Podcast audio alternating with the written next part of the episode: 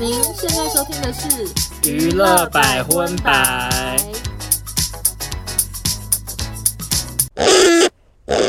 从这个夏天开始定期定额存股吧！元大证券再送新客户加码礼。嗨，大家好，我是邵忠，我是欧娜，欢迎收听本集的娱乐百分百。哦，会听起来你不是应该要唱别首吗？你不是应该要唱别首啊？还有什么歌啊？Let it go 啊，Let it go，Let it go，Let it go，夏季终于来了。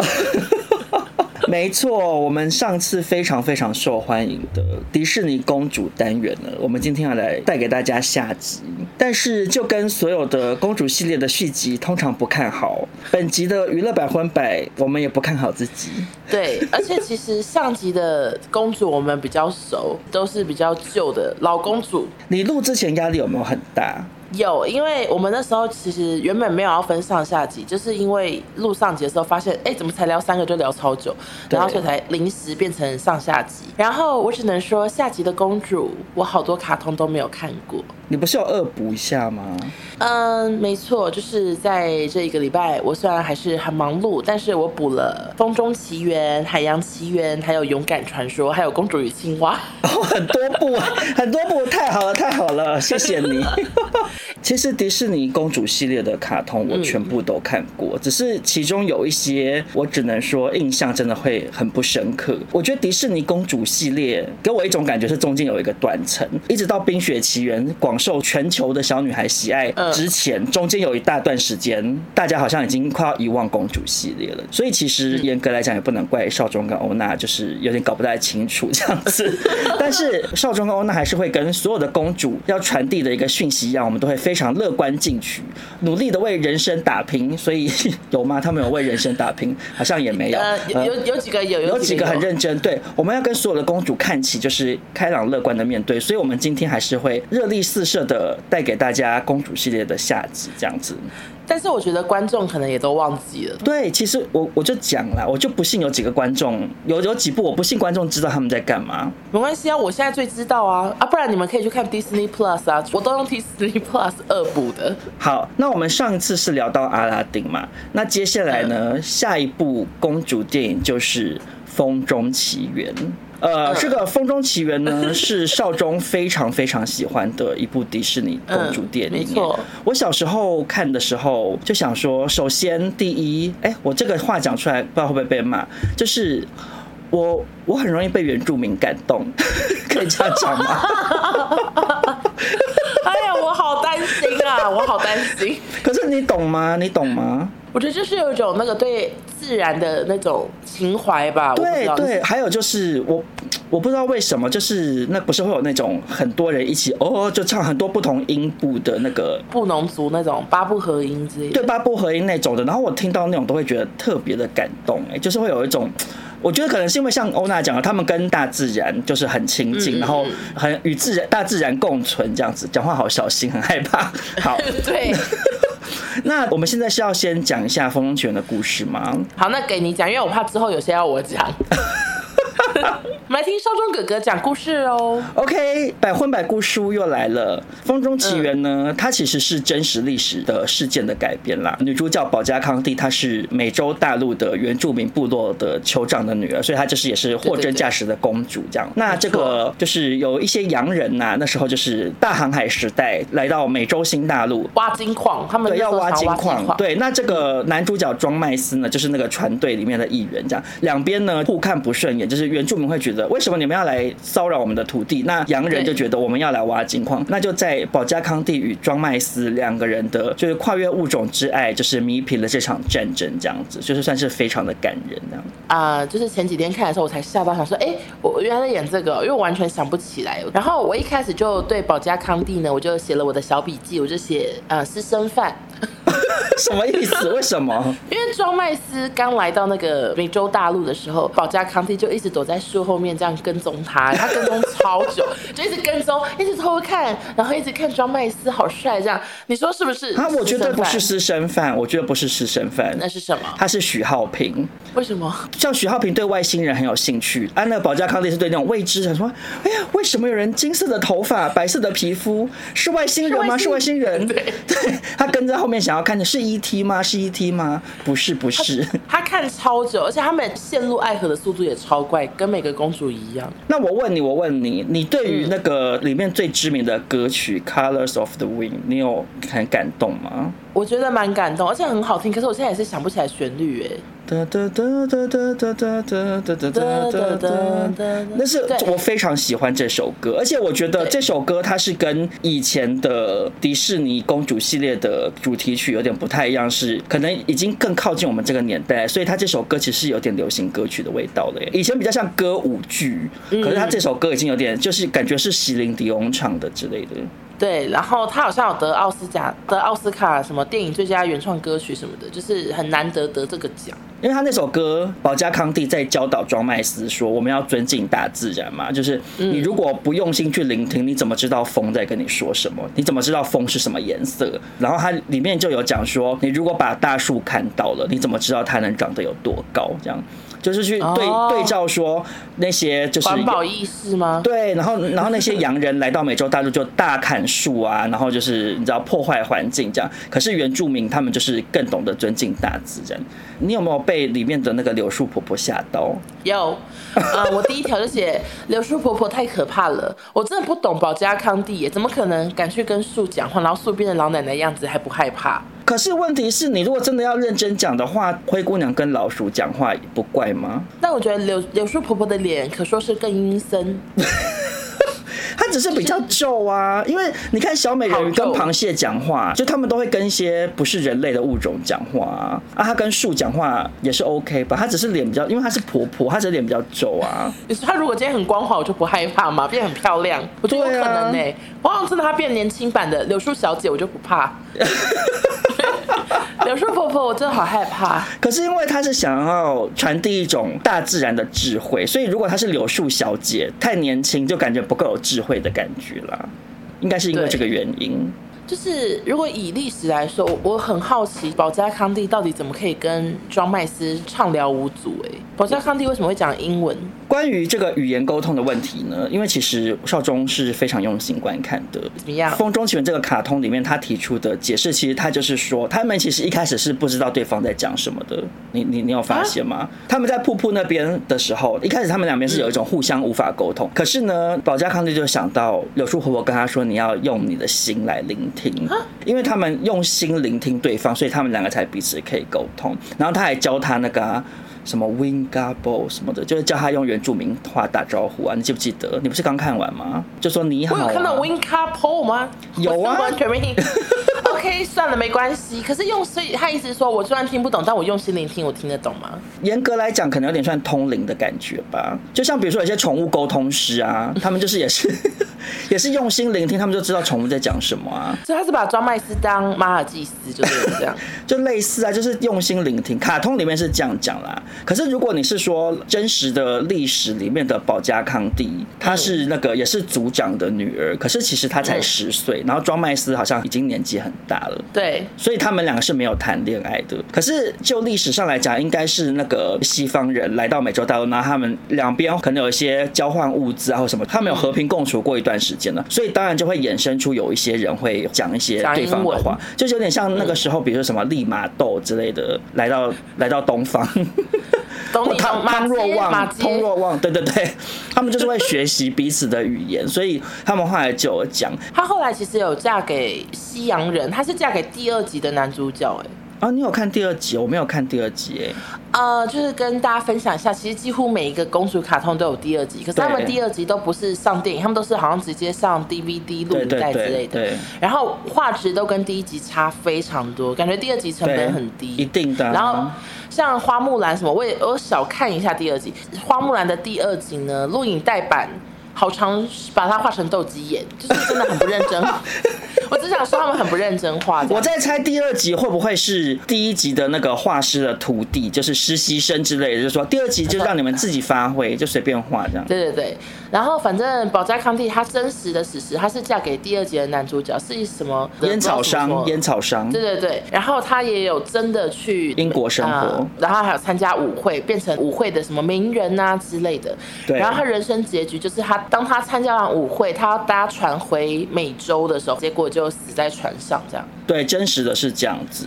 而且最惨的是，就是他的坟墓是放在一个教堂里面，就后来那个教堂还失火，所以大家也不知道保加康定现在那个坟墓在哪。就历史资料来讲，就保加康帝的人生好像其实是有有点小坎坷，因为像欧娜刚刚讲说，她后来到英国去生活，虽然有点算是变成社交名媛，但是大家不要以为是孙云云那种的，她就是变成其实有点像是动物园的动物，就是大家会觉得说，哇，有一个从从美洲带来的跟我们不同种族的人，然后穿礼服，然后他们就觉得好像很逗趣的那一种走红，就是不是很好的走红，就是有点类可能类似惠慈或者是张婷婷之类那种，就微微有点小负面这样子，好悲伤哎。其实他后来播出的时候，听说那个时候是有遭遇一些美国原住民的团体的批判，就是说他们过度美化殖民者，因为其实对那些西方人到美洲大陆殖民当地的原住民是还蛮可怜的，就是最后被奴役。然后你看现在整个美洲大陆都是变成是以白种人为主嘛，然后美国的那些所谓的原住民，他们最后都变成只能住在一些就是保留区或什么，对对对。可是其实就那个时候，应该是一九九几年。然后我年纪很小的时候，看自己是觉得有因为《风中奇缘》去认识到说，哎。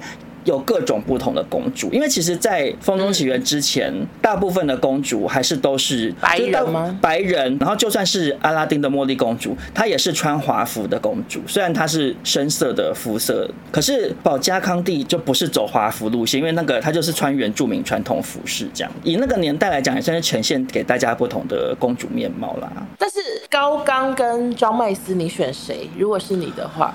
我只能说这个问题根本就是你心里头已经有答案了吧？我想你是选高冈吧？没有错，我根本完全不会想要选庄麦斯。哎，庄麦斯那个发型我看了就不高兴。哎，高冈头发更长哦。可是高冈的头发，我我没记错的话，它是梳起来的。呃，有点往后梳，头上有些发饰。所以我只要从正面看他的话，感觉是平头。一直维持用正面，我可以自我说服。我可以自我说服他是短发，而且我对于高刚就是感觉好像很剽悍、很 man，感觉好像蛮不错。我跟你讲，高刚超帅，因为你想想看，庄麦斯他最后就是要回到他的国家啊，你这个远距离也太远了吧？又不是台北跟高雄人谈恋爱，他就是隔着一个海洋，然后那个时候又没有电话，又不能传简讯，也没有 email，嗯，啊，你到底要怎么联络？就是跟高刚在一起就好啦。高刚有什么不好？说实在的，而且高刚这种类型的男生，感觉你叫他干嘛，他都会帮你做。哎，你不觉得他高刚就一脸写的工具人吗？对，而且感觉很壮，然后很帅，然后又很英勇的感觉，胸部好大，对啊。阿庄麦斯，哎，我不知道，宝嘉康蒂那时候就比较崇洋媚外吧，说他崇洋媚外。但是说实在的，保加康帝应该算是我们讨论到目前为止最不瞎的公主吧，对不对？哎，好像是哎。对啊，因为其实到这个年代已经开始渐渐的女性的思潮越来越抬头啊。比如说，她有用智慧去化解两个种族之间的战争，所以她其实是跟之前一些比较没有用的公主算是天差地别。因为你说贝尔，她也只是很爱看书而已，可是她也没有表现的特别聪明吧？哎，我觉得你是什么态度？怎么可以说贝儿不聪明？那你举个例子，你说贝儿聪明的点是什么？嗯，驯兽师的部分，他很会驯服野兽。我觉得应该讲说贝儿是聪明。如果你今天把他们两个都送去考学测，贝儿一定是拿很高分上台大，保加康帝就是看不懂。可是宝嘉康帝他是有大智慧，所以我觉得保加康帝其实算是真的算是我蛮喜欢的公主。而且保加康帝好像也是里面长最成熟的，哎，她是最有女人味的公主，哎，然后腿很长，她在现代她就会去当 model，哎。如果台湾要有一个人去演。呃，陈思璇吧，哎、欸，蛮像的哎。对啊，就腿很长，然后长得是这种很很时尚、有个性的脸，她就是陈思璇呐。我想年轻的听众也听不懂陈思璇，但是我觉得他的那个朋友长得很像一个女艺人，就是他旁边有个朋友，后来哦，你说那个妹妹头妹妹头朋友，对对对，然后后来跟高刚第二集在一起，哦，真的假的？他啊，对，最后是他跟高刚在一起，对对对，他也太 lucky 了吧？然后那女生长得非常像大牙。哦，真的哎，对，就是大牙可以去演哎，保家看你小薰吧，就直接在那边黑社会。那接下来下一位公主呢，就是我们的木兰，花木兰。对，好喜欢呢，我你好喜欢花木兰吗？怎么说？我非常喜欢这部卡通。花木兰是第一个东方的公主，然后她也是唯一一个没有公主身份的公主。这样，那接下来我们就请我们公主首先先跟各位小朋友，对不起，请我们姐姐先来跟各位小朋友说说木兰的故事。各位小朋友，大家好。嗯，是的，啊、呃，花木兰呢，在讲说有一天，呃，匈奴要攻击啊。呃怎么讲不太好呢？反正是要那个要要打仗，所以在征征兵这样子。对。然后朝廷就要请木兰的爸爸去当兵，可是木兰的爸爸本人已经非常的老，又生病了。对。所以花木兰决定代父从军。她半夜呢就把头发剪了，然后就骑着马，假装自己是爸爸的儿子。然后最后就是在讲他怎么对抗那个匈奴的故事。没错。哎。嗯，文文姐姐，今天故事怎么说这么短？你上次都双声道变来变去耶。啊，因为我等一下也会双升到一些其他的部分。所以你说保留体力吗？啊，对对对。文文姐姐很怕累。我觉得各位听众朋友，就算没有看过《花木兰》这部卡通，应该对花木兰的故事也不会太陌生，因为它就是从国中的时候吧，大家都是有念过木兰诗啊。对，什么唧唧复唧唧那个。对对对，什么东市买骏马，西市买鞍鞯，什么南市买辔头，呃、北市买长鞭。其实花木兰这个。迪士尼原本的规划，它是一个动画短片，然后它原本要讲说有一个受尽苦难的中国姑娘，然后认识了一个英国王子，最后私奔到西方，就是一个超级又是一个懦弱公主的故事啊？怎么会这样？所以他们后来是有一个儿童文学作家，他叫劳勃，然后他发现了木兰诗这个东西，然后他就把这个诗推荐给迪士尼，所以迪士尼才做了这个花木兰。嗯，所以就是感谢那位劳勃喽。那你喜欢花木兰的原因是什么？所有的歌，然后配音，其实是台湾配音太经太经典了。像什么木须是吴宗宪嘛？对。然后成龙是李翔，花木兰是李玟。其实说实在，嗯、我真的非常喜欢花木兰，竟然是 A B C 的感觉，很好笑。为什么要找 A B C 演花木兰？告诉我，我懂你的感受，你知道吗？我我那时候看泰山的时候，我也好喜欢杨采妮帮里面那个泰山的女朋友配音呢，因为她就是那个港腔，叫她说泰山泰山这样这样叫她，我想说哇，真违和，搞笑到不行。而且李玟唱那个，请问你想要听我唱吗？因为我常练习。你唱，你唱，你是要唱哪一首？嗯，Reflection 吗？呀，就是好。为什么我却不能够成为好新娘？像不像李玟？像不像李玟？像像像像像像。我已经好新娘的部分。RMB。小 Coco，你是小 Coco。而且他叫木须跟李湘也都是 A B C 啊，李湘李湘，木须木须，我觉得好怪，可是非常的好看。可是其实你真的要讲配音，我其实没有很喜欢成龙配的李湘哎。为什么？是因为是成龙吧？我小时候还还没有不喜欢成龙，可是因为我就觉得成龙的声音没有帅感，你知道吗？因为成龙，你看他以前他演的那些动作片，他都是演那种搞笑的感觉的耶。就是比如说打架打一打，然后就会被火锅烫到，还是什么？就是嗯，然后甩手，对对，甩手这样，好烫好烫好烫，这样就是 他都是会走这个路线啊，所以他的声音没有办法传递给我一种帅气感。可是李翔在里边是算是非常的帅气，然后李翔也是胸部很大，就是一直裸上身，嗯，所以我就觉得成龙的声音跟他不搭，我就一直觉得当年会找成龙，就只是因为成龙很红。可是男子汉那首歌还是很好听的。哒哒哒哒哒哒哒哒哒哒哒，这首歌很经典。嘿，想问少中，如果你今天是木兰，你会代父从军吗？我小时候也常常常自问自答。哎，其实应该会是千百个不愿意，但是还是得做吧，因为爸爸就已经掰咖了啊，他又要去从军，那、啊、不就回不来？因为如果我是花木兰，我必定不是像现在的我，就是很懒，就是不喜欢晒太阳，不喜欢流汗啊。我如果是花木兰的话，我应该是比较不怕身上臭臭的，因为花木兰那个时候去军中，她为了怕被拆穿是女儿身，她很久没洗澡、欸，哎，我真的受不了啊！对啊，我如果是花木兰，我第一天就洗了，我第一天晚上就洗了。我想说，发现我是女生，跟你们看胸部就看胸部吧，我要洗澡。你可以跟李翔交往啊，近距离。我觉得李翔算是蛮帅的。如果是我的话，我觉得我好像也会只好去从军，但是我会有很多烦恼，像是骑马屁股很痛，然后我胸部比较大，很难束胸，就是马上被发现，然后有有乳沟。哎、欸，可是我觉得你你。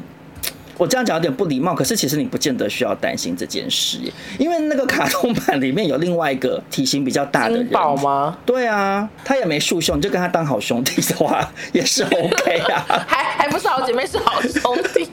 因为你就扮男装，我说你在里面跟他当好兄弟是，OK 啊，然后然后我也把一些人抱起来，就说南无阿弥陀佛。对啊，你就可以跟他组成一个拍档，好像也是 OK 啊。以你本身的力气来讲的话，你去从军，我不见得输，你不见得输啊。他们在那个。提那个水桶上山什么的，你力气这么大，欸，那个我绝对不行哎，爬山我不行。那哪一个你可以？射箭我觉得我可以，因为我很会射 BB 枪气球啊。OK OK OK，还很嚣张。但总而言之，我觉得花木兰整体来讲是一个非常励志的故事啦，因为她就是在讲一个什么都不会、完全没有受过训练的一个女神扮成男生到军中，然后一路这样子成长。而且她其实是目前为止公主系列里面最没有浪漫元素的。就其实他跟李珊也只是小暧昧，他不像其他公主都就马上就结婚这样。如果是之前那些晕船妹，她就会变演成那个足球尤物哎哎对耶，就是已经接吻了。对啊，就马上已经开始大谈恋爱啊。可是你知不知道花木兰为什么被放进公主吗？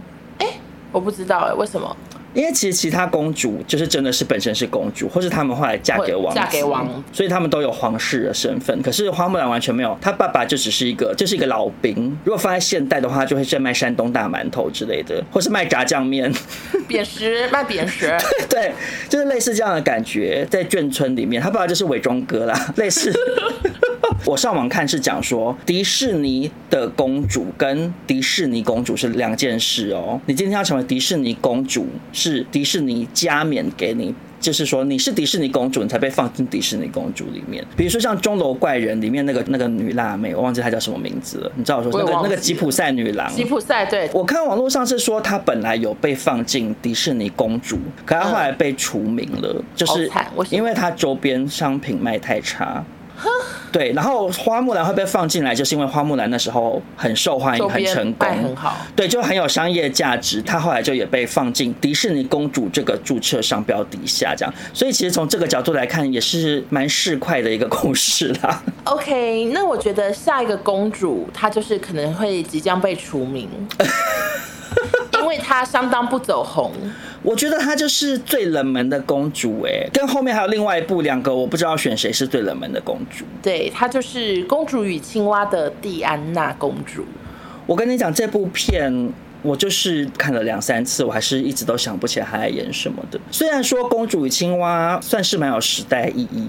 在《公主与青蛙》之前，已经有十一年的时间没有推出公主电影了。啊啊，对，就是离花木兰十一年。然后，《公主与青蛙》它又是第一位黑人公主，所以它其实蛮有意义的。可是，好说实在的，它整个内容我真的是每看每忘，脑海中的橡皮擦。好，那文文姐姐来说故事了，好吗？好。蒂安娜呢？她其实原本不是公主，她是一个服务生，她就在餐馆打工。对。然后她家也都很贫穷这样子。有一天呢，就是遥远的国度来了一个王子，但是这个王子啊，啊、哦，非常的爱慕虚荣啊，很爱败坏家产，很懒惰。他是一个穷王子。嗯。他呢，走在路上的时候就被一个巫师，就是类似诅咒了，所以他就变成青蛙，然后他旁边的随从就变成他的样子，就是这个啊，狸猫换太子的感觉。然后有一天，蒂安娜服务生，她其实跟那个镇上的一个有钱姑娘是好朋友。嗯、然后她去他们家舞会卖杯子蛋糕之类的。她就是换衣服的时候就被这个青蛙误认是公主。然后那时候青蛙就在那边说：“呱呱，我我这是王子啦，你要不要亲我一下？”你要不要亲我一下？呱呱，我是帅气的王子哦。然后蒂安娜她其实啊不想亲，可是她她想说助助蛙一臂之力吧，她就揪下去。然后因为她不是公主，结果而且她也不是真爱之吻，也不是，所以她现在变两只呱呱，两只青蛙。然后这两只青蛙就开始冒险，然后最后用青蛙之身份就是爱上彼此这样。虽然一度就是差点都变不回来，因为就是超过时间，有点类似灰姑娘十二点要亲之类的概念。嗯，嗯，嗯，可是因为他们真的是呱呱爱呱呱，最后还是都恢复真人身份，然后蒂安娜就嫁给王子，就变成公主了，还开了自己的餐馆呢。没错，蒂安娜公主除了是第一位黑人公主之外，她还有一个很有意义的身份，就是她是迪士尼唯一一位有工作的公主。白天在餐厅打工，晚上再兼两份工，就是一个脚踏实地到不行的打工族。其实他如果是在现在的话，他就会上 ET Today 新闻云呢。就是说什么呢？大学毕业三年存第一桶金，什么存到房子头期款，然后就会专访他，然后底下网友就会留言说什么谁要过这种生活啊什么的，也够苦的。对对对。但是她变为公主的条件是要亲青蛙这件事情，请问你做得到吗？她就是跳到你面前，然后说她是布鲁克林贝克汉呢，会不会太另类？我觉得我会亲呢，我会亲呢。哎、欸，青蛙超本人超恶哎，恶到爆。好，首先我个人没有很怕青蛙，我觉得青蛙长得蛮可爱的。呃，我顶多会比较担心青蛙黏黏的，或是会有一些腥臭味，这个部分我会有点小担心，或是我担心我要亲它的时候，它突然舌头这样不不不这样 伸出来黏到我，这样我会觉得很想吐。可是。如果他今天跳到我面前说他是布鲁克林贝克汉，那基于我们大家从小都看过青蛙王子这样的童话故事，我也想说我不亲白不亲，因为搞不好亲了他真的变成布鲁克林贝克汉，那我就嫁给他，我就赚到这样。因为我是基于贪财想要嫁入豪门的心情。我觉得我太讨厌青蛙了耶，我会比较敢亲鳄鱼啊，因为。可是我我很怕那个黏黏的 QQ，然后它可能舌头会伸出来。鳄鱼感觉我会亲它侧面，然后就是那个硬硬硬硬的感觉，搞不好我比较不怕。可是鳄鱼我会怕它一张口把我头咬掉哎，因为鳄鱼毕竟比较凶残啊。我真的觉得太可怕，我算了。但是公主与青蛙，我还是很感动啦。这样可以吗？自己不敢亲，但我还看到哭哎。为什么？就它里面有一个类似萤火虫哦，对对对。的可是他为了要救，就是他们这个主角，他最后牺牲自己。然后那个萤火虫，他可怜的是，他一直以为天上的一颗星星也是一只萤火虫。哦。那个星星很亮，然后他很爱慕它，可是他不知道它是星星。然后最后他死了之后，天上那个星星旁边又多了一颗星星。感人，我现在有点含泪，好疯癫，想到萤火虫的爱，好感动。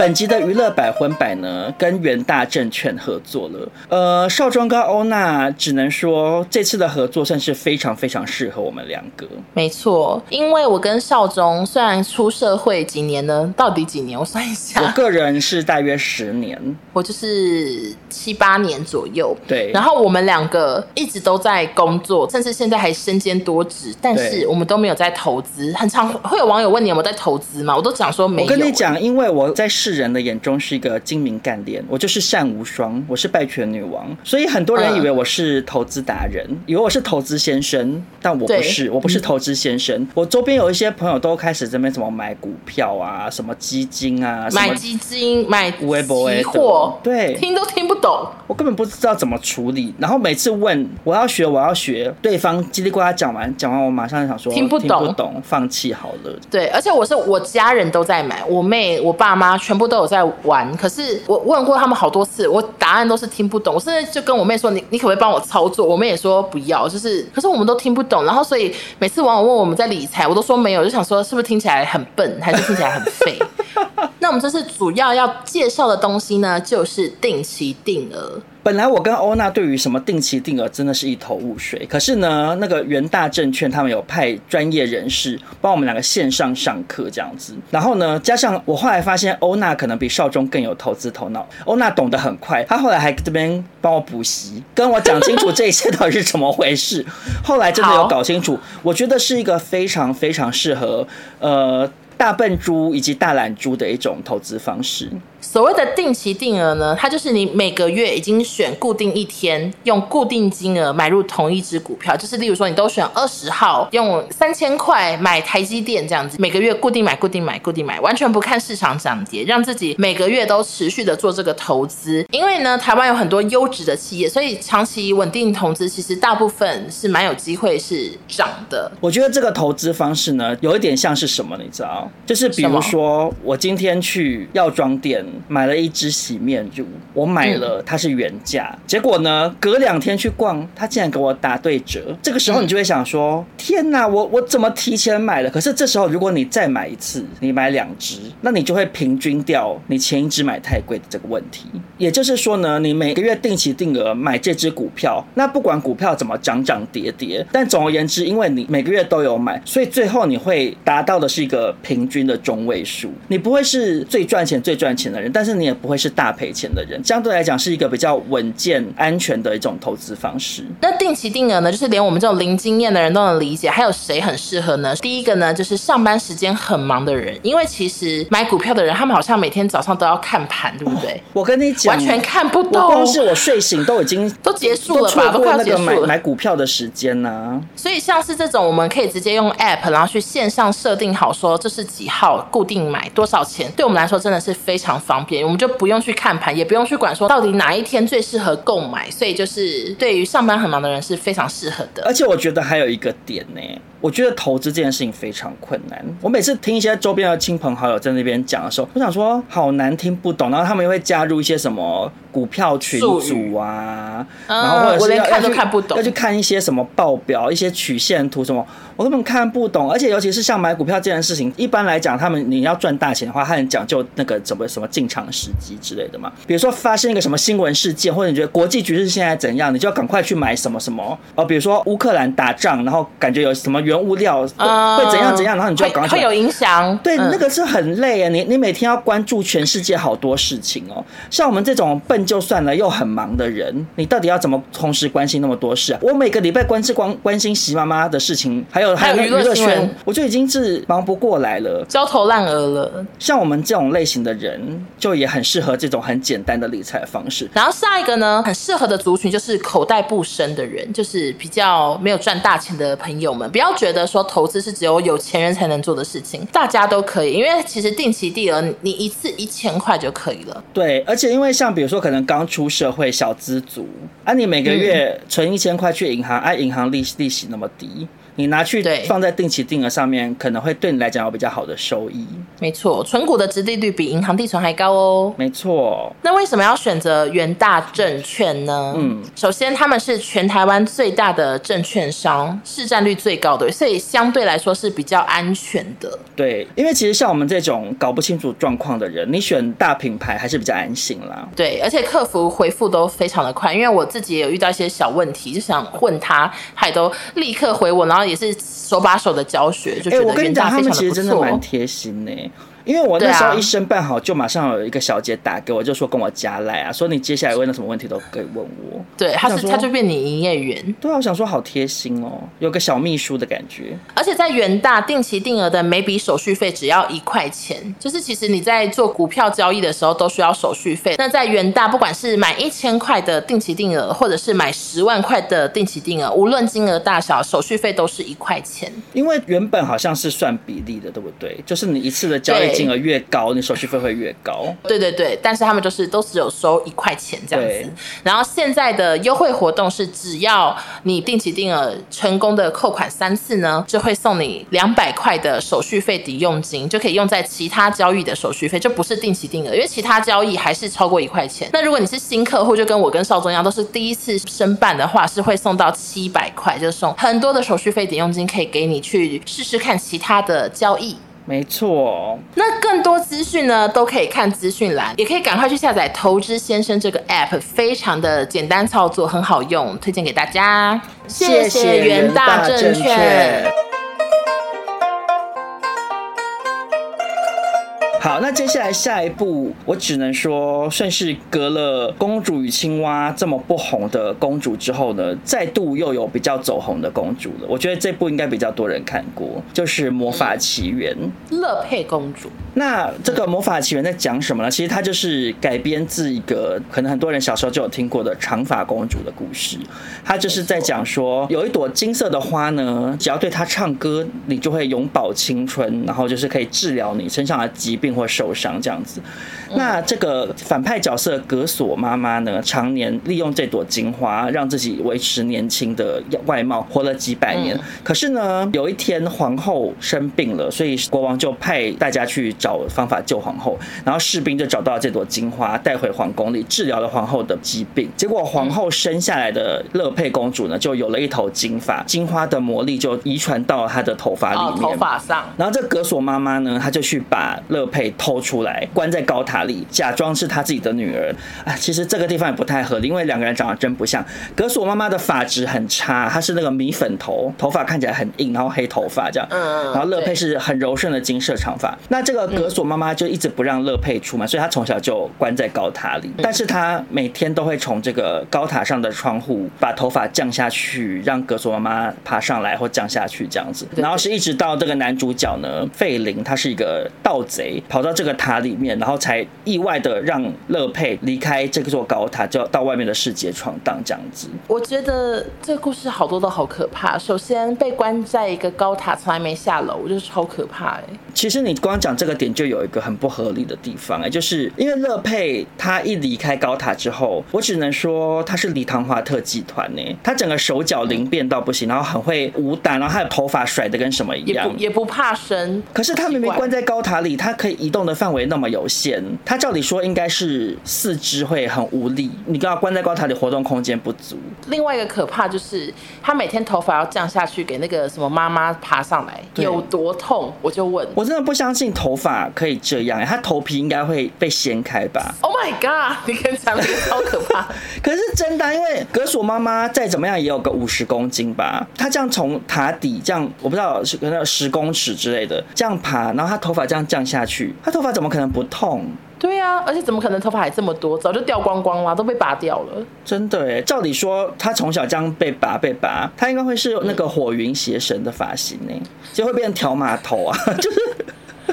你会觉得那他怎么降下去给格索妈妈拿？就是他，他就可能到后面都不行了啊！他就说：“妈妈，你可不可以改成三个月出门一次？因为我剩头发剩很少，我要珍惜我的头发。”或者是他就要跟妈妈说：“那个麻烦帮我买一些史云逊或是落健。”落健，哦妈，我要涂落健。对啊，不然他头发怎么可能可以这样爬？而且我一点都不羡慕他的造型，要洗头洗很久，感觉很很难干呢，感觉太阳很少。其实他头发应该会很脏哎，或者是很臭，因为他的头发每天拖在地板上。然后你想想看，他每次洗完头发，嗯、以前又没有吹风机，他湿湿的头发在那边拖，嗯、什么脏东西、虫啊，然后叶子啊、灰尘，全部都会粘在头发上。哎，他头发应该脏死了，他头发怎么可能可以维持这么滑顺的状态？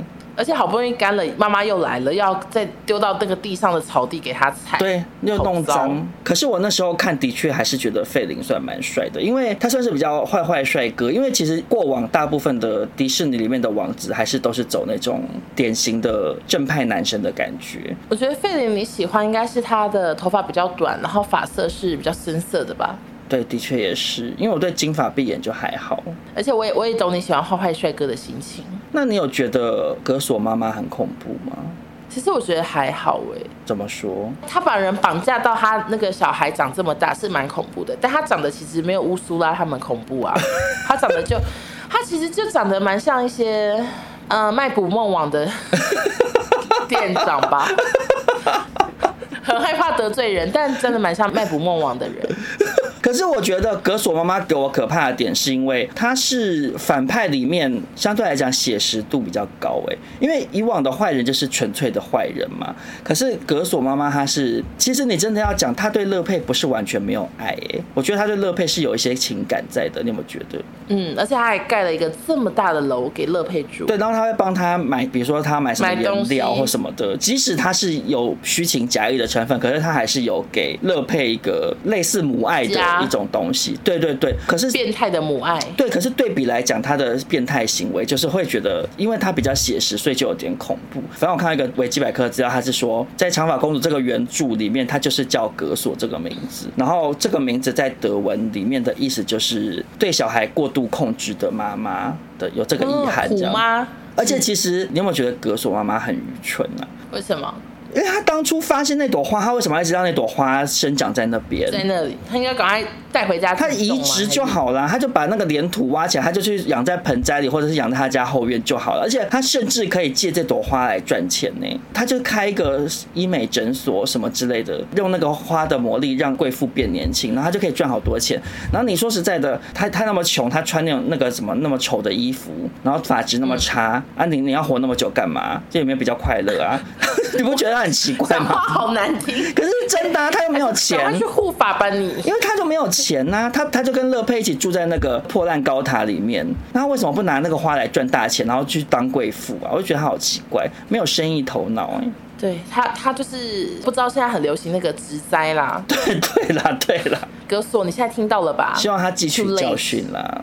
好，OK，那接下来呢，我们就进入下一个公主。这个公主会不会是更冷门的公主呢？这个公主跟青蛙公主比起来，谁更冷门我都不确定。就是勇敢传说。啊，uh, 我大概前天有把整集看完《勇敢传说》，我好像很久以前看过一两次，然后我真的想不起来他在演什么。《勇敢传说》的剧情我真的很喜欢，嗯，我非常推荐没看过的人都可以去看，因为我看到哭到不行。请我们姐姐赶快来告诉我《勇敢传说》在演什么。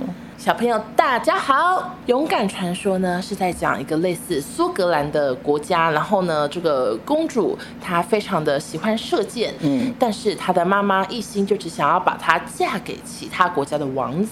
嗯，然后这时候就有三个王子来相亲了，就说我们都要娶这个公主。结果公主她就是死就是不要嫁，然后最后她就到森林，就是拜托了一个巫婆说，你可不可以做一个东西让我妈改变心意？但是那个巫婆啊，我只能说内心有点坏，她就说好啊，我帮你做了一个蛋糕，你就回去给你妈吃，这样你妈就会改变心意。结果她妈一吃下去。变成一只大熊，然后她呢一开始还记得自己是皇后，所以她走路都还是两只脚，然后很端庄的走路，手还会叠在一起这样走走走，然后头上还随时随地要让自己戴着皇冠这样子。我我是皇后，我不是熊。可是到后来，因为过了一天，熊就一直快要忘记自己是人类，然后就快要变真正的熊。然后那个规定就是有说，你们必须要弥补你的心，然后才能妈妈才能变回原本的样子。就是直到他跟他妈妈说对不起，我爱你的时候。然后熊就变回人类了，然后，然后他就抱着妈妈，那边非常的感动，就会想到我妈，就就好想哭，就是我真的哭到不行。哎，所以这整部片都是到底在讲什么啊？他就在讲他怎么救妈妈吗？就从到尾他在跟那个熊旅行啊，他们就是去找巫婆，然后找不到，然后又遇到，反正那里面有一个很久很久以前有个王子也被巫婆诅咒，然后他就变成魔熊，就是他是一个坏熊，然后妈妈就是看到魔熊要来杀女儿，他就以熊的力量去跟魔熊拼斗，然后也受重伤，这样就是妈妈就算变成熊，还是记得我要救我女儿。然后更惨的是，因为爸爸呢，就是那个国王，他年轻的时候被魔熊。咬伤什么的，嗯、所以爸爸没有一只脚，然后一只脚是木头这样。然后他看到妈妈熊的时候，他认不出来是他老婆，他以为是魔熊。国王一直想要杀妈妈熊，然后公主就一直在中说这是 mother，这是 mother 什么的。然后还一度把爸爸一只砍断，然后爸爸还跌倒，就是有点不孝。那边那边我吓到，说爸爸一只砍了，我的天哪！但是而且因为妈妈也不能怪爸爸，因为从人类的角度来看，熊就是都长一样啊。对，我其实我觉得这整个故事听起来好让人生气耶。我其实一开始快要被女儿气死哎，就是干嘛？为什么这些公主都要去拜托邪恶巫婆啊？对，而且你还随便来拿一个来路不明的蛋糕给妈妈吃，还一直在里面说妈妈请吃蛋糕。我想说坏到爆，气死了。对啊，他就因为妈妈要他结婚，他就这样子。他都不知道那蛋糕里面有没有加海洛因什么，他就是给妈妈吃，然后妈妈吃了之后，妈妈就马上就看着很不舒服，就一直说哦，我想要吐什么什么。他一直说妈妈，那你改变心意了吗？我想说真的不要脸哎，妈妈已经这么妈妈已经不舒服了。妈妈这么不舒服，他一直说妈妈，那我去取消婚事喽。他就一直只只想着自己，然后妈妈都快要吐了。那怎么听起来这个公主很不讨喜啊？可是因为后来他就是还是有展现爱妈妈，有洗白有洗白，一开始真的是。我一开始在看了就觉得好讨厌这公主，可是很喜欢她的头发，这头发很漂亮。我喜欢那个，她不是头发也是发质不好吗？跟格索妈妈感觉同一个设计师。呀、oh, yeah，就是有点红色大波浪泡面头，我很喜欢哎、欸。可是就是非常的看这个女儿不顺眼，然后到最后她抱着妈妈说对不起的时候，我才终于原谅她，不然我前面真的快气死。哎、欸，可是怎么感觉她就是最不讨喜的公主啊？难怪她最不走红。我觉得她最不走红的原因有一部分是因为她的画风是她是皮克斯画的，对。然后所以跟其他公主，我觉得她有点格格不入吧。如果她到公主聚会，就是大家都会不会跟她讲话，就说哎，对啊，别家公司画的，长这样子跟我们聊天什么的。而且其实其他的公主基本上都就是蛮孝顺的吧，所以其他公主应该会瞧不起她，哎，会说你陷害过你的妈妈，哎，我们我们没有办法接纳你加入我们的公主茶会啊。对，而且他们会说我们都没有妈妈，你有妈妈你还让她变成熊，你这什么女人啊？真的，哎，你讲的没有错，哎，那个无敌破坏王不是有让所有公主集合吗？你有看过吗？有有有。然后他们就有公主聚会，然后就好像勇敢传说这个梅，她叫梅梅丽达，梅丽达她也有参加。然后那时候一个梗就是因为她是别的公司买来的，所以他们都跟她没办法不聊天呢，讲话就是就没有不是英文。我觉得他们那时候这小好过分，小巧思啦，排挤她倒不行。而且我整个听你讲完这个故事，我都不知道到底要用什么点来喜欢这个公主啊。我觉得会喜欢妈妈吧，就觉得母爱太强大了。他妈竟然不怪他哎、欸，可是妈妈就是这么感人呐、啊。对，所以我就我就哭啊，我就觉得这妈妈妈妈就是这样啊，妈妈就是被小孩伤害了，最后还是会原谅小孩啊。对，Oh my god！而而且这个勇敢传说这名字原本台湾译名不是要叫勇敢传说，嗯，它原本呢，因为最初是因为故事描述了女主角因真心话而展开的旅程，所以原本一度要叫做真心话大冒险，谁要看？谁要看？以为以为剧情那个演出是说公主去麦麦当劳点肯德基还是什么之类的？对，以为是这么无聊的剧情。然后是什么在 Seven 的地板躺着说全家就是我家，是小时候会大冒险，对呀、啊，烂死了。哎、欸，可是所以其实勇敢传说真正勇敢的是妈妈吧？对啊，而且妈妈有多勇敢呢？就是因为妈妈很饿，然后她他们就去河边，然后女儿就帮忙钓鱼什么的。嗯、哦，这边你要不爽了，她女儿就帮忙钓鱼之后就烤鱼给妈妈吃嘛，嗯、然后妈妈就说。再三只，他就用，因为他不会讲人话，他就用从科比三这样，我要再三只鱼。然后那女儿就说：“你自己去抓。”就是他妈 女儿钓鱼太累了，怎么可能？他就叫妈妈自己去抓鱼，然后他妈就站在河上这样一直抓鱼抓鱼。然后最后妈妈因为就太饿，他就一直把整只鱼直接塞进嘴巴里变。没有人生鱼片，而且含鱼头鱼尾在动。我觉得这个梅丽达有问题耶，不孝到最高。我绝对不可能，我绝对不可能这样子哎！我如果这样，我妈这边，我妈不吃生鱼片呐、啊，然后我看害得她在那边吃生鱼片，上面含着鱼头，我会我会哭哎，我会觉得妈妈好可怜哎。对，她把妈妈搞这么惨，连帮妈妈再抓三只鱼也不愿意，好坏，很坏。她就是感觉她捕鱼捕累了吧？可是妈妈才累。问一下，你把妈妈。对他妈妈的那个礼服都被熊的身体撑破了。你这个女儿，哎、欸，我如果是其他公主，我看到美丽达走进来，我会我会拿扫把把她赶出去、欸。哎，出去吧。对啊，谁要跟他做朋友、啊？嗯，堂干，嗯，堂干什么之类的，把她赶走。不要跟他做朋友，他他根本不配当公主啊！因为大部分的公主，她们都是有良好的品德，嗯、然后做出很善良的事情或什么的，然后她才会是值得当小朋友的一个榜样啊！啊，那这样梅丽达她不就？只是一个任性妄为，然后对妈妈又又不孝顺，陷害妈妈变成一只熊的坏女生。她现代就社会新闻会出现吧？什么逆女、拒绝相亲、弑母？对呀、啊，我觉得人生在世难免都会被家长就是会要你做一些你不想做的事情，但你应该要做的事情是好好沟通，或者是换别的方法，不是喂妈妈吃来路不明的蛋糕，害妈妈变成一只熊，然后妈妈要再三只鱼，你也不帮她抓。好过分，好过分，可恶到不行！而且他最后最惨，我哭最惨那边都是因为太阳升起了，然后妈妈的眼睛就变了，就变成动物的眼睛，嗯、原本还有点人类感。嗯，他到那一刻才抱着妈妈说：“对不起，我不害你变成了熊。”我想说，too late。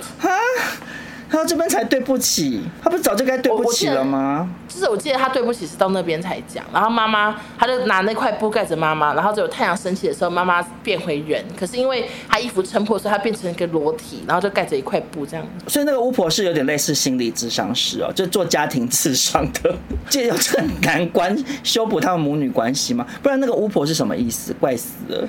它是一个森林里突然出现的一个木屋，然后一开始女主角进去，她以为她在卖木雕，有点像三义，就是她在里面一直做各种木头的。对，哦，我是木，我是木头师傅，我是木头师傅的，一直做木雕，很像三义。然后女主角问一问，然后就说：“那你们有没有什么改变别人心意的东西？”她就说。wait，然后那个巫婆就出去这样等，然后回来就是变巫婆了，就开始熬汤，说什么你要怎样的东西呢？什么之类的，而且长得也是我看不出善意在哪，想说为什么要吃他做的蛋糕？虽然看起来我只能说蛮好吃的，是一个 cup 一个 cupcake 一个杯子蛋糕。要是我，你是妈妈，你也是马上吃下去。所以他说，哎，是什么什么那个完美下午茶？哎，你要买什么蛋糕？女儿还不用问说你要不要吃，你就说这个蛋糕可以吃吗？对，我一定，我说挖一口说啊，变成熊了。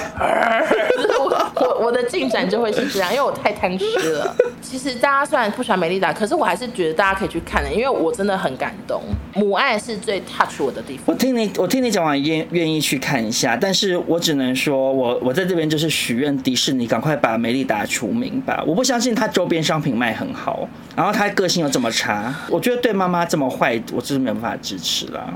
对，就是不孝公主啦，看大家要不要买单喽。好，那一连串我们聊下来，相信很多听众朋友也是满头问号问号，嗯、因为我觉得从我们刚刚讲花木兰之后，其实有很长一段时间，迪士尼的公主都没有受到那么广大的欢迎了。公主风潮好像已经式微，一直到接下来这部迪士尼动画，终于再度引发了公主的狂潮，嗯、就是《冰雪奇缘》。Let it go。对，只唱一句。《冰雪奇缘》真的非常成功，而且是我印象很深刻，是那个时候我们录康熙，然后很多明星妈妈上节目都会大抱怨说，《冰雪奇缘》造成他们的困扰。对，就小孩要一直唱《Let It Go》，一直听《Let It Go》，然后又要买《冰雪奇缘》的各种周边商品，这样就是真的是非常非常的成功哎。而且他们票房是十二点七六亿，就快要四百亿台币吧。然后他们是全球动画史票房冠军，第一名是《冰雪奇缘二》，第二名是《冰雪情缘》，就是超红。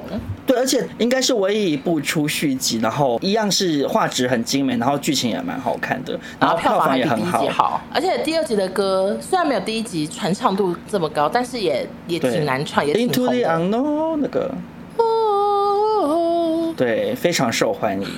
冰雪奇缘，我们有需要讲剧情吗？我觉得不用讲剧情，可是可以讨论一下剧情。好，因为《冰雪奇缘》是姐妹嘛，然后、嗯、呃，姐姐有魔力，妹妹是平凡人，然后姐姐一直隐藏她的魔力，因为小时候伤到妹妹。其实这边就有点悲伤，嗯、就是感觉好像现代也会有人有这种问题。我觉得《冰雪奇缘》跟之前不太一样的地方是，它切入角度不再是男欢女爱啦。对对，因为女女主角 Elsa 甚至也没有任何王子对象，主轴是放在 Elsa 跟 Anna 两个人的姐妹情。我觉得就这点来讲也蛮感人，而且也蛮棒的，就是让小女孩在看的时候不要只是一心就是像以前的公主一样恋爱脑，就觉得说哦，我就找个白马王子嫁了就好这样。可是安娜也是恋爱脑哎。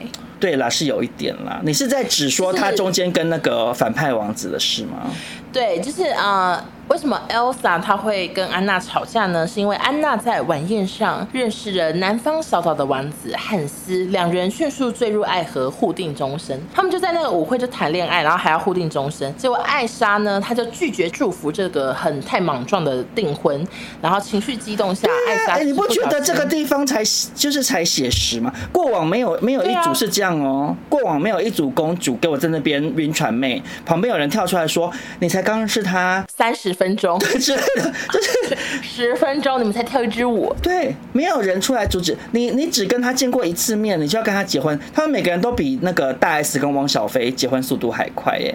他们在现代就是那种会去银行汇款的那个被骗，被以为跟外国军官在一起要保他什么之类的。对对对，就是那种、啊。然后 Elsa 她就是银行会跳出来说：“阿姨，这是诈骗。”阿姨还不听，然后找施魔法说：“阿姨去昏倒吧，什么之类的。”对对，我觉得 Elsa 好可怜。我就觉得 Elsa 整个人生很苦，就小时候不会控制法力，然后被家人就控制住也就算，然后长大后妹妹要乱嫁，然后要是我也是会跳出来说不准嫁。我说你跟他熟吗？就是我也是这种人呐、啊。对啊，一定要啊。所以然后妹妹不听，你就会生气，跑到深山里做一座城堡这样子。如果是家里有妹妹的，像我就会看得非常有感触，然后觉得对 Elsa 就觉得很可怜这样子。但是你有没有觉得 Elsa 的妆容太浓了？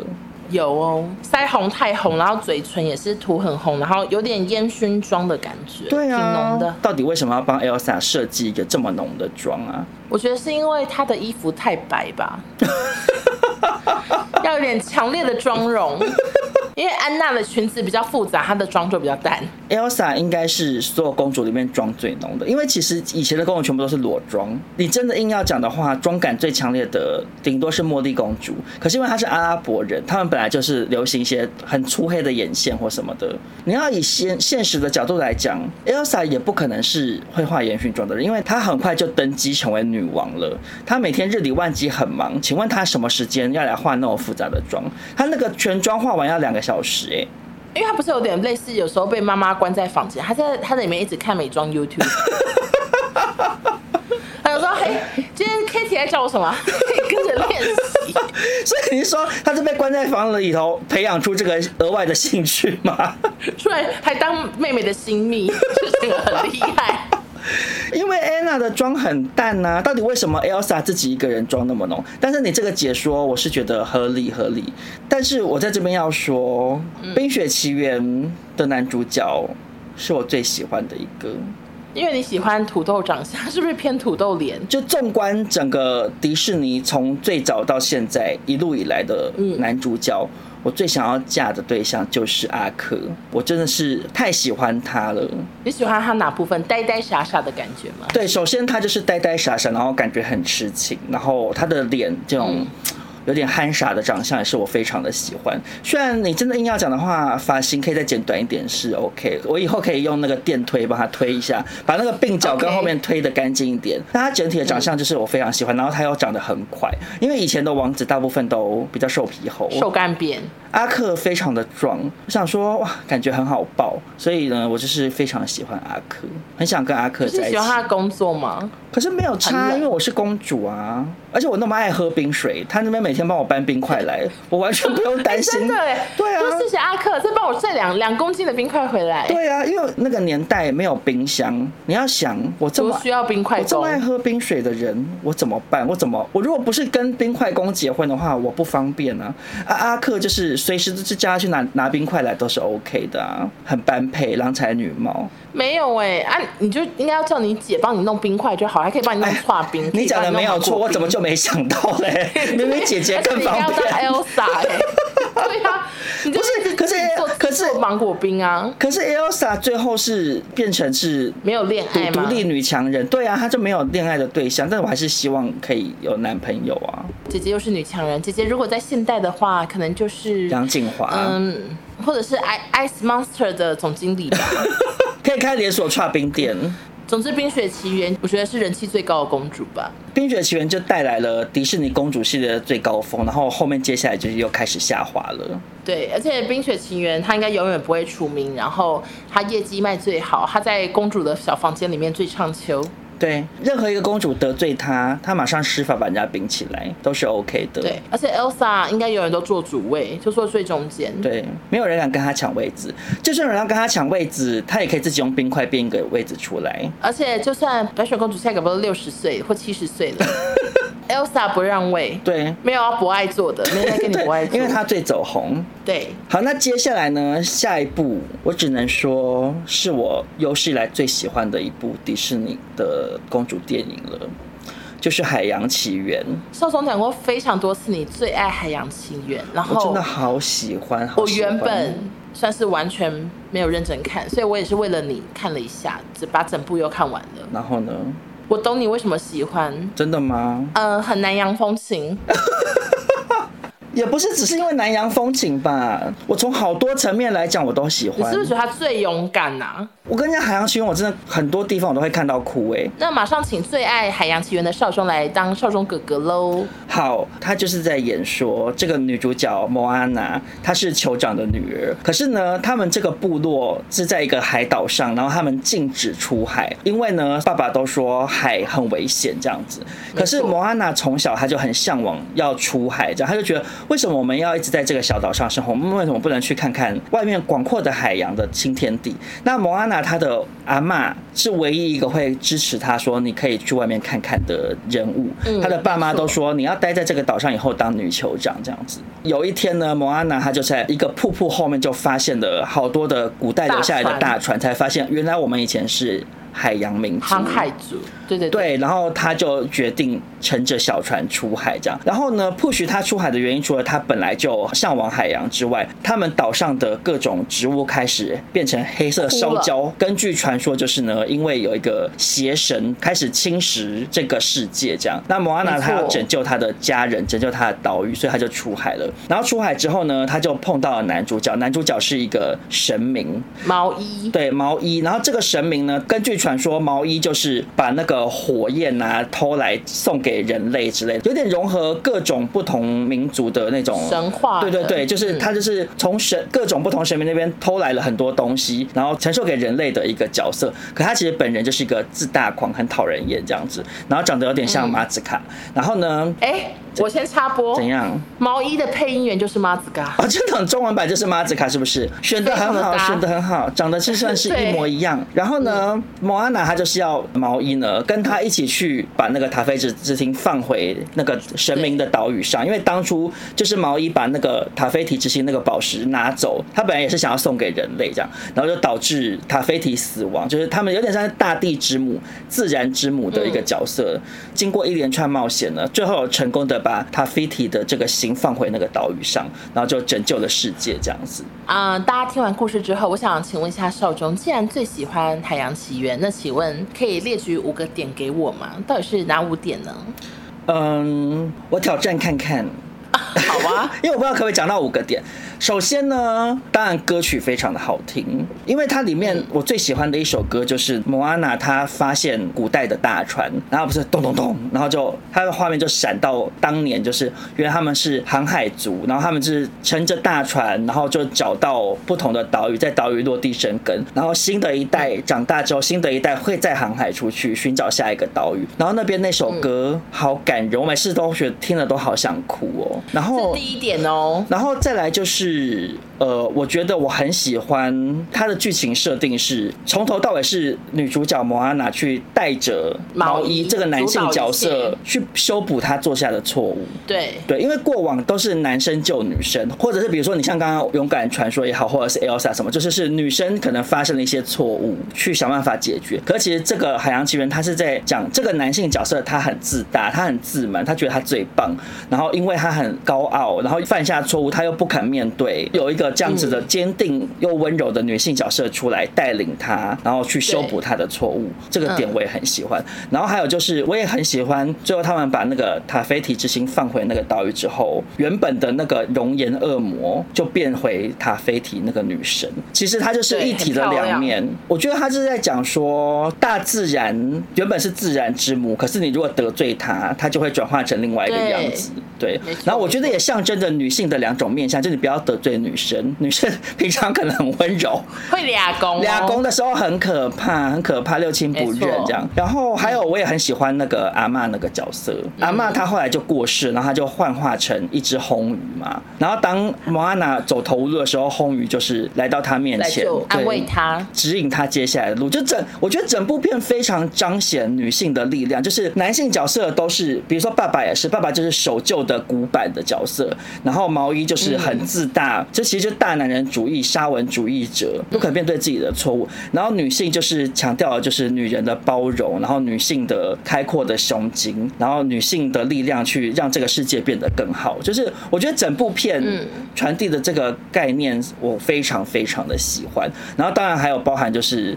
他们一直待在一个小岛屿，你墨守成规，觉得我的世界就长这样，可是外面有更多的世界，你以为这样是你所拥有的，可是原来从你的过往的祖先一直都是航海族，大家都是很勇敢的去开创新天地，这样。反正就这整部片非常非常多的点，我都非常非常喜欢，这样。对，我觉得女主角真的是特勇敢，她才是应该叫勇敢传说，因为她从来没有航过海，她就这样航出去，还去找那个毛衣，因为她不是她不是先在海边，然后捡到那个新的石头吗？对，那叫什么？你说塔菲提之星吗？呃，对，塔菲提之星。嗯，然后她就决定要航海嘛。要是我，我一看到那个石头，然后要知道要去航海，我真的是赶快丢回去。他说不要选我，不要选我。No no no，然后男的赶赶快走回到那个部落里。对啊。我觉得可以跟他匹敌勇敢的只有花木兰了吧？对，因为代父从军也蛮可怕的。因为 Elsa，Elsa、嗯、她自己就有法力啊，所以她天生的先天的条件不一样啊。但这个她就是一个女孩，她没有法力，她就是一个普通人，然后努力的往前。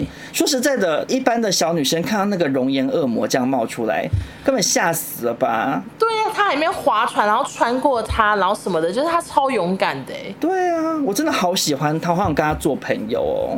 很难呢，他住在海岛，好远。可他们公主聚会，他还是会来啊，只是他可能要提前三个月寄邀请函。划划船，划划划划划划很久。大家邀他，邀请可能要转好多机，他要先搭小飞机，然后再划船，然后再搭大飞机，什么就哦没有啦，没有没有，我想到了，我想到了，没有，因为他认识毛衣啦，毛衣可以变成老鹰或什么的，就是载他去聚会的地方啦。老鹰要飞多久？可能也是飞个两天，人差不多，他可能要带一些干粮，坐在老鹰的背上吃。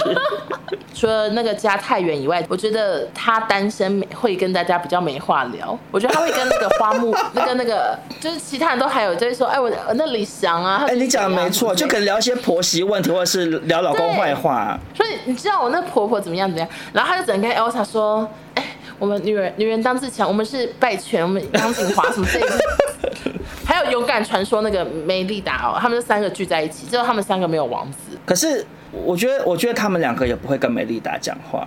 因为太不爽吗？对，因为因为 Elsa 跟莫安娜两个人都是内心很正直的、很善良的人啊。梅丽达那个什么东西啊，嗯、那边陷害妈妈，气都气死了。我如果是莫安娜，我都我都拿那个海螺敲她的头了嘞。想说你这个可恶的不孝女，给我滚回家，不准你参加。可是我也不知道 Elsa 跟莫安娜到底有没有话聊哎、欸。一个来自那么热的地方，一个来自那么冷的地方，我反而觉得他们会很有话聊哎、欸，因为他们很好奇，就是说，哎、欸，所以。雪是什么东西之类，他可能请 Elsa 现场表演给他看啊。那莫娜表演什么？椰子椰子汁怎么喝？这样对啊，还有互相交流。对，而且他们可能可以去对方的城市居住啊，做客。你看莫安娜这辈子也没穿过貂皮大衣啊，哎、啊，那个 Elsa 永远都要穿的很御寒，长还还要戴手套。对，他也没穿过那种两截的衣服啊，他就可以去那边就是试穿一下当地的民俗服饰。我觉得他们两个会成为好朋友，因为他们两个都很勇敢。但是 Elsa 感觉很不搭嘎在那里，感觉会会一直擦防晒，说 太太热了吧。我告诉你，Elsa Elsa 唯一的困扰是什么？会脱妆。我想说冰块一直融化，他说是个法融化了，融化了。他脱妆会很严重，因为他那个眼影，他最后会流那个紫色的汗，这样从眼睛流流下来。而且而且他也不能去航海，妆太浓了，那个对大大海不友善，他会被骂，他会被公审，去上 D 卡。对，而且他就会变成那个哎，冲浪虾妹哎，就是。是你知道运动系列的人会很讨厌化大浓妆去去海边，然后摆拍的那种，就是不 OK。对，他会会被讨厌。你是说看他皮肤一看就没晒太阳，还给我画紫色眼影，有够好笑。他以为他是热带鱼啊，你知道就一直。好，那接下来我们就前进最后一部公主动画，就是《寻龙使者拉雅》。我觉得这个台湾可能也比较少人看吗？有点太新了。我那时候对《寻龙使者》超级期待耶，画面看起来超级漂亮，然后就很多魔幻元素什么，都觉得非常非常的期待。而且因为我还爱看武打桥段，结果好失望哦。啊，我不失望哎，我很失望，我我我觉得很难看，很多元，我觉得好难看，我还觉得很特别。我跟你讲，美术层面没话讲，非常漂亮，然后很考究。剧情吗？对，但《寻龙使者》因为它是最新的一部，所以我觉得其实大家自己去迪士尼看就好了，我们两个就不赘述。而且因为它剧情真的太复杂了，但总而言之，我我真的不喜欢《寻龙使者》，原因真的好多。就首先它的剧情真的怂到爆。就它剧情基本上就是那个女主角跟另外一个那个专门留那个庞克头庞克头国度的那个女生，小时候是好朋友啊。然后他们因为两国利益怎样怎样，然后就最后长大之后，他们两个又要重新对打一次，就很轻易的，然后突然一切就被解决了这样子。然后里面他又很硬要加入一些那种怪角色，比如说那个有一个小美眉会偷东西什么的，跟猴子一起的。哦，我记得。我好讨厌那个小妹妹，我想说你掉到船下面去淹死好。好了，反正我都很讨厌。然后那个那个神龙的配音是那个阿卡菲娜，我也超讨厌她的。阿卡菲娜是谁啊？疯狂亚洲富豪里面的那个亚洲人，专门演怪角色的那个女神啊。我知道。啊，你讨厌演上汽的女朋友吗？上汽的女朋友，我知道，我知道。我超讨厌他，我希望他退出好莱坞。他演每个角色都一模一样，同一个调调，同一个讲话方式，同一个搞笑方式，还很红。然后就就演那种锵锵的，然后就是没错。我就觉得这整部片让我好厌倦，就是从它剧情很怂，然后到里头很多那种小配角都不知其所以然呢，也不讨喜，然后最后又是。随便来一个欢乐大结局，就是明明前面经历过这么多仇恨，那种国破家亡，你知道，因为他们因为一些有点像黑豹，就是黑豹，对对，就因为一些法律的缘故，他们不是整个国家变成就是没有雨吗？大闹大闹干旱什么的，然后整个国家都毁灭，然后最后就这样莫名其妙欢乐大结局，突然各个不同的种族就突然就和好了，这样各个不同部落，嗯，大家就欢乐一家亲。那我说，嗯，烦死。就整部片我看了就是很不喜欢，整部片除了美术方面可圈可点之外，我真找不到喜欢的地方。你有没有觉得，就是迪士尼到底下一个公主还可以还可以写什么？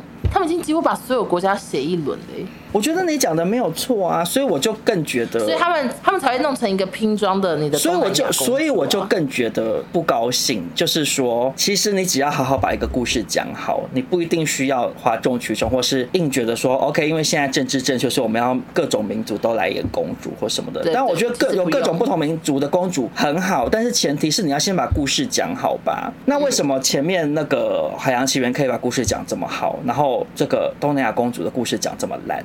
我在想，寻龙使者拉雅本人会不会告你？他想说，我故事是有多难看？我觉得 OK 啊，真的很难看，真的很烂呐、啊。我觉得我 OK 哎、欸，那不然大家请问你们喜欢吗？如果喜欢不喜欢都可以 take 给我们节目告诉我们。好，可以。可是反正我觉得重点是迪士尼一路以来，你看每个公主她都与时俱进，她都是有带入一些当时的一些思想，嗯、然后这样一路讲讲故事，讲到寻龙使者，又变成一个老土怂到不行的一个无聊的武打故事。我没有看到它彰显了一些什么价值或者是什么，讲出一个很有内涵的故事。里头所有的角色都超级扁平，嗯、所有人的动机都超级无聊，然后所有的转折都老土怂怂怂，我就觉得这不该是迪士尼在已经这个节骨眼端出来的作品啊，所以我真的很希望迪士尼下一部作品就是要好好反省一下。我们谢谢公主评论家潘先生喽，相当的严格的一段话。我觉得大家可以去看一下，就是我觉得以娱乐性质来讲，当然它就是可以看，它有很漂亮的画面，然后有武打场景啊。阿夸菲娜讲话的地方就把声音静音这样子，要看还是可以看，但是我就是不满意她最新一部公主作品长这样，很失望啦。好，那因为我们上集有问说到底最想当哪个公主嘛，那这一集呢，我就先出第一题，先问一下少总，你最想当今天的哪一位公主？我赶快。看一下，嗯，虽然说我最喜欢的是莫安娜，但是如果真的要当一个公主，嗯、我只能说我还是会选安娜吧。啊，为什么？没办法，因为其实我本人就是晕船妹。我就是恋爱脑，我就是喜欢阿克啊，因为摩阿娜她就是没有一个王子啊，啊，我就是喜欢阿克，然后再加上，因为说实在的，摩阿娜他们住的地方好热，我也是受不了。安娜他们住在寒带国家，然后姐姐又会可以一直源源不绝的变出一些串冰，帮我的饮料加冰块，正常冰这样，我就觉得很满意。然后他们那个国家很漂亮啊，然后每天穿漂亮的衣服，跟阿克在一起，完全就是愿意当安娜，连之前我们上集聊的所有公主一起算进来，我也是选安娜了。哎、我刚刚仔细看，真的好像只有安娜最好哎、因为宝嘉康帝，OK，感觉那边没有一些很现代的东西，我可能会很无聊，没办法看剧。然后花木兰要你，你哪一个公主可以看剧？请问现场哪一个公主可以看剧？保加康帝连马车都没有吧？哦，对，他都自己用打赤脚一直跑啦。对，然后我我我脚打赤脚，绝对是被木头石头割伤，最后脚一定是烂掉。对，所以我不喜欢保加康帝。然后花木兰要打仗太累了，还要骑马，我不会骑马。然后公主与青蛙蒂安娜。他其实开餐厅还不错，但是因为他餐厅他很会 cooking，对他餐厅规模很大，我觉得我做不来，因为我没有办法料理这么多。然后乐佩公主，说实在，我比较喜欢她长头发样子，她剪短我不喜欢那个造型。然后勇敢传说呢，它那个环境有点像，它其实很像《冰与火之歌》的知道，我知道，所以看起来非常的不舒服，很冰冷，I don't like。然后海洋奇缘，OK，就是海岛国家，没有很爱，感觉很热。然后寻龙使者，我只怕我一说我要去当拉尔公主，少东直接把我骂爆，所以就。我怕死，我觉得太可怕了。想说，哎、欸，我想当个寻龙使者也不行。好，那算了。没有没有没有，你当 L，你当寻龙使者，我觉得 OK。你当寻龙使者，我觉得 OK。因为可是我的龙可能还是同个配音员。没我，因为你是公主，你可以把它换掉。但是 你当寻龙使者 OK 的原因，是因为以你的个性，你不会那么轻易的原谅那个庞克头女，你一定会打她。对啊，对她那么邪恶，那么可恶，这样背刺你，绝对怕好一戏，绝对公审他，你绝对公审他，你绝对在城城城里头的布告栏写文章骂他的，所以你当你当拉雅，我觉得 OK，因为你会报仇。我是不可能大大团圆那种，I don't like。对，没错。那如果选一个跟班呢？就小跟班，因为几乎每个动画旁边都有小跟班，你要选谁？嗯，选一个跟班，选一个跟班，我我想我也只能选雪宝哎。嗯，可是他在台湾可能很难活下来。不是，我就已经生在他们那个，我是安娜公主啊。我跟你讲为什么好不好？因为比如说，OK，那个魔法奇缘那个什么变色龙，哈，好可怕。然后那个花木兰的蟋蟀，我最怕昆虫了，好恶心。木须的木须。木须龙，可是他我不喜欢吴宗宪，他一直在那边嘿嘿，我会觉得很吵。而 木须过度活泼，很恼人，我也不喜欢。超活泼，还说什么你你对不起你爸，你对不起花家列祖列宗。我看他就在旁边碎碎念，对，太吵了。然后呃，勇敢传说有跟班吗？妈妈，那之后只会一直想哭啊。妈妈变成熊，每天跟在旁边，多么的悲伤。笑不出，对对。然后海洋奇缘的那个跟班是我最讨厌的。海洋奇缘的跟班是一只那个那个鸡，那个鸡，然后眼睛有点脱汤，一直在那边啄啄啄啄啄啄啄。我跟你讲，我就最讨厌这种角色，为了耍宝而耍宝，他没有意义，他只是为了耍宝而耍宝存在，就是为了出糗而存在的角色，我就最讨厌。然后寻龙使者那个那个有点像穿山甲的那个，一直对，一直滚，一直滚，我也不喜欢。那个本人一定很可怕，那个本人可怕是一回事，然后重点是啊，我又用不到啊，我我为什么要自己骑那个？我我当安娜的话，阿克会驾着马车载我，我我为什么要自己去骑那个穿山甲？阿克是驾雪橇啦，就 OK 啊啊，那个那个神那个神龙，我要神龙干嘛？那个阿夸菲娜的声音那么吵，一直跟我讲话，我就请他离开啊。所以我觉得我会选雪宝，因为雪宝很善良，而且雪宝又是冰做的。那你看我饮料要保冰，我就往他身上放一下，就是可以常保。雪宝帮我拿冰凉啊，对啊，我就选他。其次节跟班我全部都好不喜欢，为什么？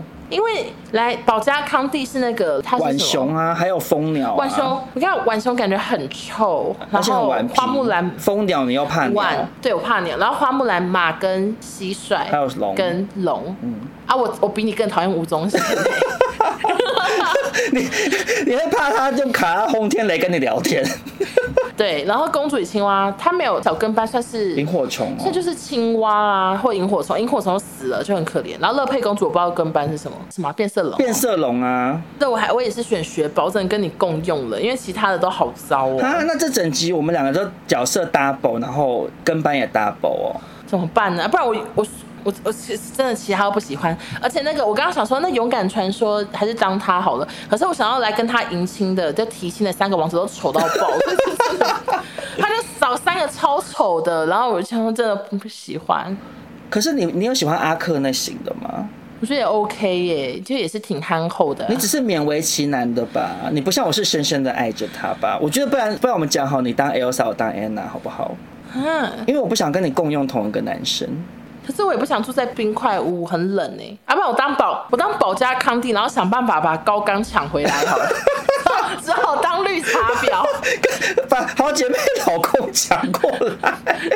对啊，我我想一想，还是能这样。可以也可以。你当保加康帝，然后你就从英国就搭搭船回去美洲大陆，然后把高刚抢过来啊。这样一直色诱高刚，只能只能干这种事，把大牙的老公。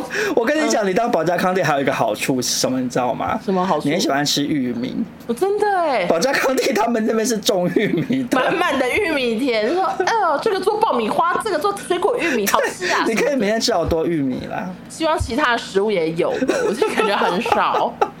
而且我无聊就去英国那边舞会当一下名媛，我也 OK 啊，我也想当名媛看看。哎，其实这样被你这样讲，保加康帝至少体验到两种生活，也是蛮好的。对，就是麻烦在高刚的部分啊，高刚太帅，不抢不 真的 真的。好，那我们今天的公主系列就在这边画下一个句点，这样子。我好怕他们对这集失望哦。其实平心而论，就是下集很多的公主都太不走红了，然后大家其实也都没什么印象。然后、啊、我们去看了，然后其实他也就可以聊的东西比较少啊。我是觉得迪士尼应该要嗯汇钱给我们，很多人因为我们的关系又去重看 Disney Plus。我想，我希望 Disney Plus 那个联络我们，就是至少送我们一年免费的那个会员吧。对，麻烦 Disney Plus。可是我觉得我们还是在一堆很不走红的公主里面努力的延伸再延伸，找到一些可以聊的。部分对，所以希望大家还是会支持我们的公主下集这样，而且麻烦大家多听几次，因为我后来发现公主真的是太受欢迎到不行。对啊，因为公主真的回响很大。谢杰玲也跟我说公主很好听，哦、真的假的？私讯我，谢谢杰玲哦，我相信下集你也听了。OK，好，那大家就是讨论公主之余，也不忘了可以跟着百分百刚刚聊到的一起学投资，加入元大证券。